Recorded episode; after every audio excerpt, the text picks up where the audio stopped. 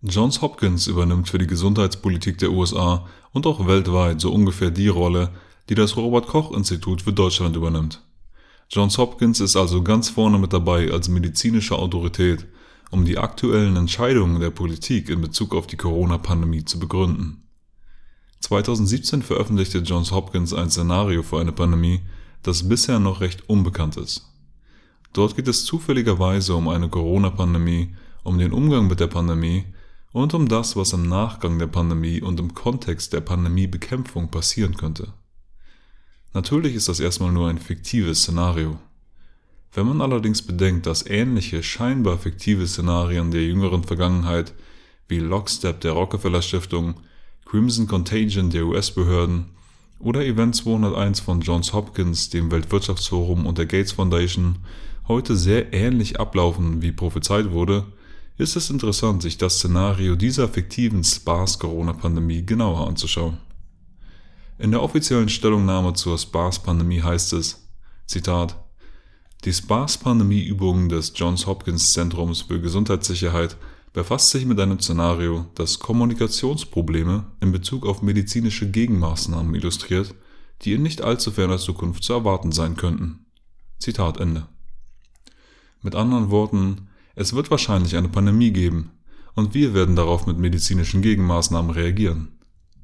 Medizinische Gegenmaßnahmen sind zum Beispiel Lockdown, Masken und Impfung, wobei in diesem konkreten Szenario allein die Impfung der Heilsbringer ist. Diese Maßnahme wird jedoch auf Widerstand stoßen. Es wird Kommunikationsprobleme geben. Deshalb üben wir hier jetzt schon mal, wie man am besten auf den Widerstand gegen die Impfung reagiert. In diesem Szenario beginnt die fiktive SPARS-Pandemie bei Menschen im Jahr 2025 und das ganze Strategiepapier ist so verfasst, als würde man die Situation rückblickend aus dem Jahr 2030 betrachten.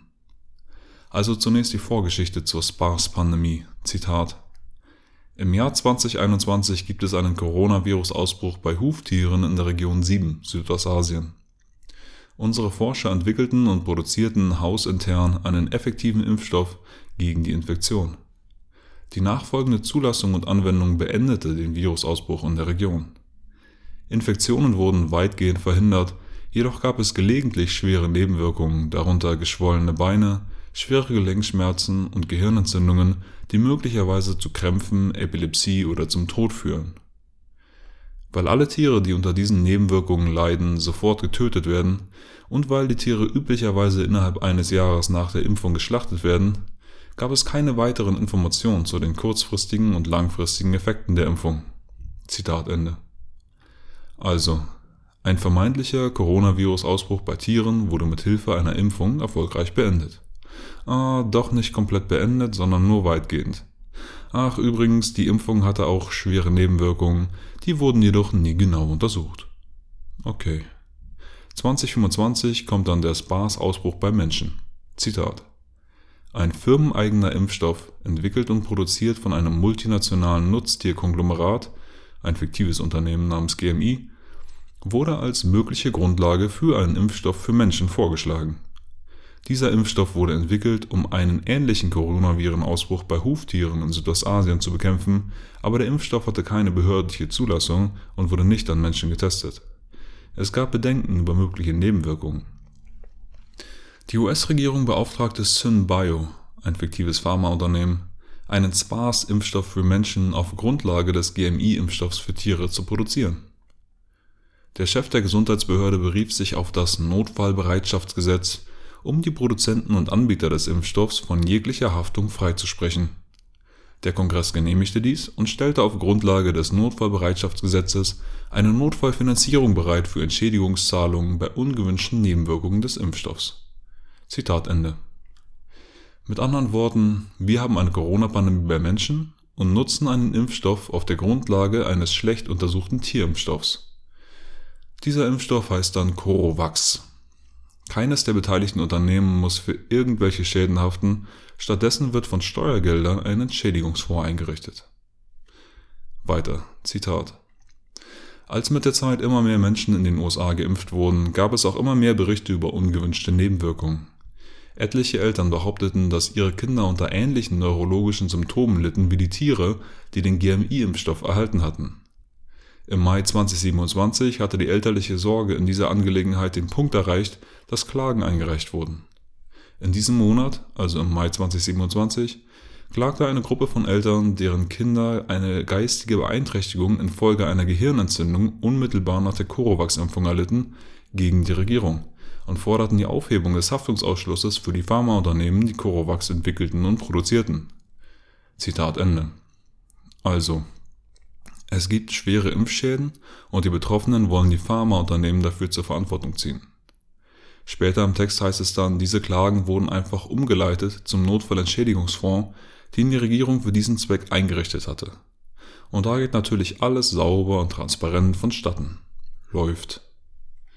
Weiter, Zitat.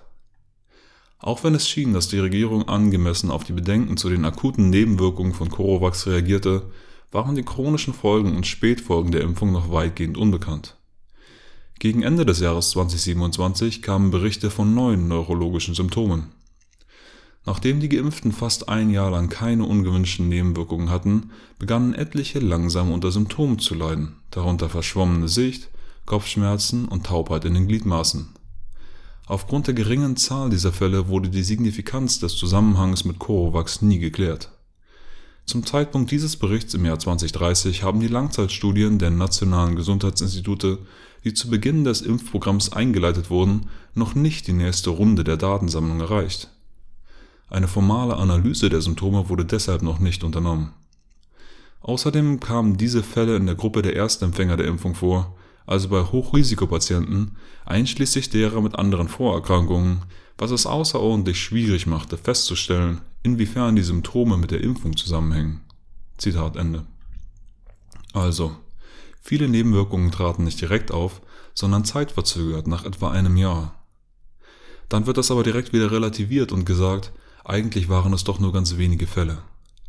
Genaues weiß man aber nicht, weil die Untersuchungen auch nach drei Jahren noch keine Ergebnisse gebracht haben dann wird das nochmal relativiert, denn die Nebenwirkungen traten bei Patienten mit Vorerkrankungen auf, so dass man nicht sagen kann, ob die Schäden von der Impfung oder von den Vorerkrankungen kommen. Es ist natürlich massive Verarsche, wie das mit den Vorerkrankungen hier so wichtig ist, aber jeder Verstorbene mit einem positiven PCR-Test heute grundsätzlich als Corona-Toter gezählt wird. Weiter, Zitat. Das Gesundheitsministerium wurde von dieser neuen Runde negativer Schlagzeilen auf dem falschen Fuß erwischt. Das Ministerium wurde von der Öffentlichkeit und den Medien unter Druck gesetzt, Entschädigungszahlungen an diejenigen zu verteilen, die behaupteten, Langzeitschäden von Corovax erlitten zu haben, obwohl diese Menschen keine Daten hatten, um die Behauptung zu untermauern. Viele, die offensichtlich nicht richtig verstehen, wie wissenschaftliche Forschung funktioniert, forderten Beweise, dass Impfstoffe keine Langzeitschäden verursachen der Chef des Gesundheitsministeriums setzte sich entschieden dafür ein, die Untersuchung aller Fälle von möglichen Langzeitnebenwirkungen auf unbestimmte Zeit zu vertagen. Zitat Ende. Alter, das muss man sich mal reinziehen. Die vermeintlichen Impfgeschädigten konnten nicht beweisen, dass ihre Symptome tatsächlich von der Impfung kommen. Ach was, und das, wo vorher noch gesagt wurde, dass die Behörden mit den entsprechenden Untersuchungen jahrelang nicht hinterherkommen. Sollen die Geschädigten selber die entsprechenden Daten sammeln und die Studien machen oder was? Das würden die Staatsfuzis auch bestimmt anerkennen. Ja, und dann ordnet der Chef des Gesundheitsministeriums auch noch an, die endgültige Untersuchung der vorliegenden Daten auf unbestimmte Zeit zu vertagen. Ein Kongressausschuss soll das Ganze dann irgendwann mal überprüfen. Also besonders eilig hat man das mit den Untersuchungen und Entschädigungen offensichtlich nicht. Anders als bei der Impfstoffzulassung, da ging es echt schnell. Also das gibt's doch gar nicht. Was für eine Frechheit. Und das steht da einfach so. Und nebenbei bemerkt steht da auch noch, Menschen, die Spätfolgen von Impfstoffen befürchten und Beweise für die Sicherheit der Impfstoffe wollen, sind Idioten, die keine Ahnung von Wissenschaft haben. Später im Text heißt es dann, Expertengruppen kommen zusammen, um über die Situation zu beraten. Zitat. Unter anderem diskutierten sie über die zunehmend negative öffentliche Meinung gegenüber Corovax sowie gegenüber der vermeintlichen Gleichgültigkeit der Regierung bezüglich der Opfer der staatlichen Maßnahmen in Reaktion auf die SPARS-Pandemie.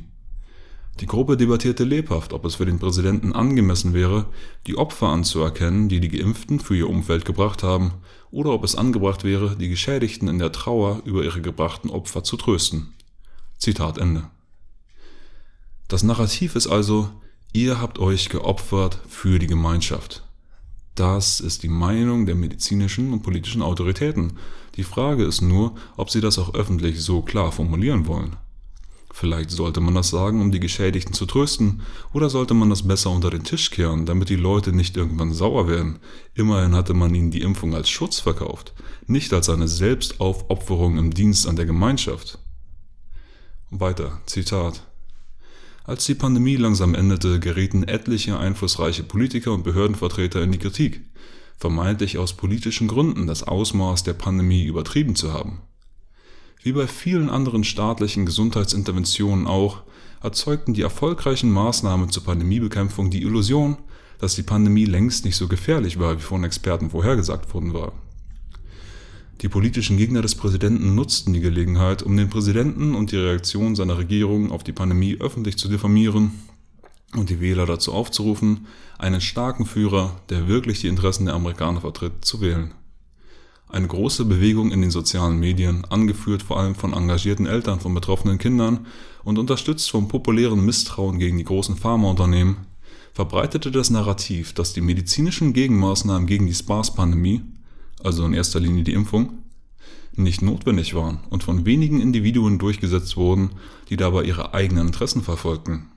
Verschwörungstheoretiker breiteten sich auf den sozialen Medien aus und behaupteten, das Virus wurde von Pharmaunternehmen geschaffen und in der Bevölkerung verbreitet oder es entwich aus einem geheimen Biowaffenlabor der Regierung. Zitat Ende. Also hier haben wir das Märchen vom Präventionsparadox. Es war einmal eine schreckliche Pandemie, aber wir haben sie kaum bemerkt weil die Wunderimpfung und aktuell natürlich auch der glorreiche Lockdown und die Gesichtswindeln so großartig wirken. Das ist natürlich dummes Zeug, wie man leicht erkennen kann, wenn man sich Regionen anschaut, in denen es keinen Lockdown und keine Maskenpflicht gibt, so wie South Dakota. Dort geht das Leben schlicht und einfach weiter. Und die Corona-Inszenierungszahlen entwickeln sich praktisch genauso wie im angrenzenden North Dakota, wo Lockdown und Maskenpflicht herrschen. Man sieht, Lockdown und Maskenpflicht bringen praktisch nichts in Bezug auf die Pandemiebekämpfung. Das gleiche hat übrigens auch schon vor langer Zeit das Netzwerk Evidenzbasierte Medizin festgestellt. Doch trotz aller offensichtlicher Evidenz ist man ein rassistischer Aluhutspinner und glaubt an die flache Erde, wenn man die Lockdown-Prediger hinterfragt. Vertraut den Pharmaunternehmen, ignoriert auch die übrigen Pandemiegewinnler in der Wirtschaft und kümmert euch nicht um Biowaffenlabore, dort gibt es nichts zu sehen. Hütet euch vor Verschwörungstheoretikern in den sozialen Medien, die unsere geliebten Führer in Frage stellen. Weiter, Zitat. Im Verlauf der Pandemie stellte der Kongress Finanznothilfen zur Verfügung, aber die Gesundheitsbehörden des Bundes, der Länder und der Gemeinden hatten Schwierigkeiten mit den verfahrenstechnischen Anforderungen, um das Geld auch auszugeben. Beträchtliche Summen der Finanznothilfen wurden somit nicht ausgegeben, während die Pandemie allmählich endete. Als die Untersuchungen diesbezüglich an Fahrt aufnahmen, mussten etliche ranghohe Vertreter der Seuchenschutzbehörde und der Arzneimittelbehörde von ihren Posten und von der Regierung zurücktreten. Zitat Ende. Na sieh mal einer an, es gibt einige Bauernopfer. Einige hochrangige Staatsfustis mussten zurücktreten, aber nicht etwa, weil sie katastrophal übertrieben haben, sondern weil sie nicht genug Steuergeld verpulvert haben. Implizit heißt das, man sollte den Politheinis noch mehr Notstandsbefugnisse geben, damit sie unkomplizierter über Steuergelder verfügen können. Großartig. Und die Rücktritte in diesem Szenario sind natürlich ungefähr so sinnlos wie Merkels Entschuldigung für den versuchten Osterlockdown. Sie hat die Geste der Entschuldigung zelebriert und alle Medien können großkotzig von Merkels Entschuldigung berichten, ohne dass sie ernsthaft Verantwortung für diese ganze verdammte Lockdown-Misere übernimmt. Am Ende kommt noch ein richtiges Schmankerl. Zitat. Eine zunehmende Zahl von Lungenentzündungen wurde nach dem Ende der SPARS-Pandemie im ganzen Land berichtet. Zitat Ende. Aha, Lungenentzündung. Was hier recht beiläufig erwähnt wird, ist hochinteressant. Laut einer Vermutung des Nationalen Gesundheitsinstituts der USA aus dem Jahr 2008, die auch vom berühmt-berüchtigten Virenpapst der USA Anthony Fauci gestützt wird, starben die meisten Menschen während der spanischen Grippe 1918 gar nicht an der Grippe, sondern an einer bakteriellen Lungenentzündung. Die Erklärung lautet, das Grippevirus hat die Menschen geschwächt und den Weg geebnet für die bakterielle Lungenentzündung, die danach kam. Das mag zwar grundsätzlich möglich sein, auch jetzt im Falle von Corona, aber das ignoriert einen offensichtlichen anderen möglichen Kandidaten, der aktuell eine Welle von bakteriellen Lungenentzündungen auslösen könnte, nämlich den Maskenzwang. Wie das Netzwerk Evidenzbasierte Medizin oder auch Professor Streeck von der Uni Bonn bemerkten, benutzen die Menschen die Masken meist falsch, womit sie zu einer Brutstätte für Bakterien werden. In der Schweiz hat eine Untersuchung der Masken von Berufspendlern ergeben, dass in jeder zweiten Maske mehr als 100.000 Bakterienkolonien waren. Viele dieser Bakterien können Lungenentzündungen und andere Atemwegserkrankungen hervorrufen. Zum Vergleich, selbst auf den Touchscreens der Ticketautomaten am Bahnhof waren im Schnitt nur um die 50 solcher Kolonien. Wenn man dann noch bedenkt, wie stark das Immunsystem gerade belastet wird durch Isolation, Stress, Sauerstoffentzug, Kohlendioxidbelastung unter der Maske, experimentelle Impfstoffe usw., so ist es wohl leider nur noch eine Frage der Zeit, bis wir einen starken Anstieg von bakteriellen Atemwegserkrankungen sehen werden. Aber wenn das passiert, liegt ja zum Glück schon das passende Narrativ bereit, um alle Klarheiten zu beseitigen.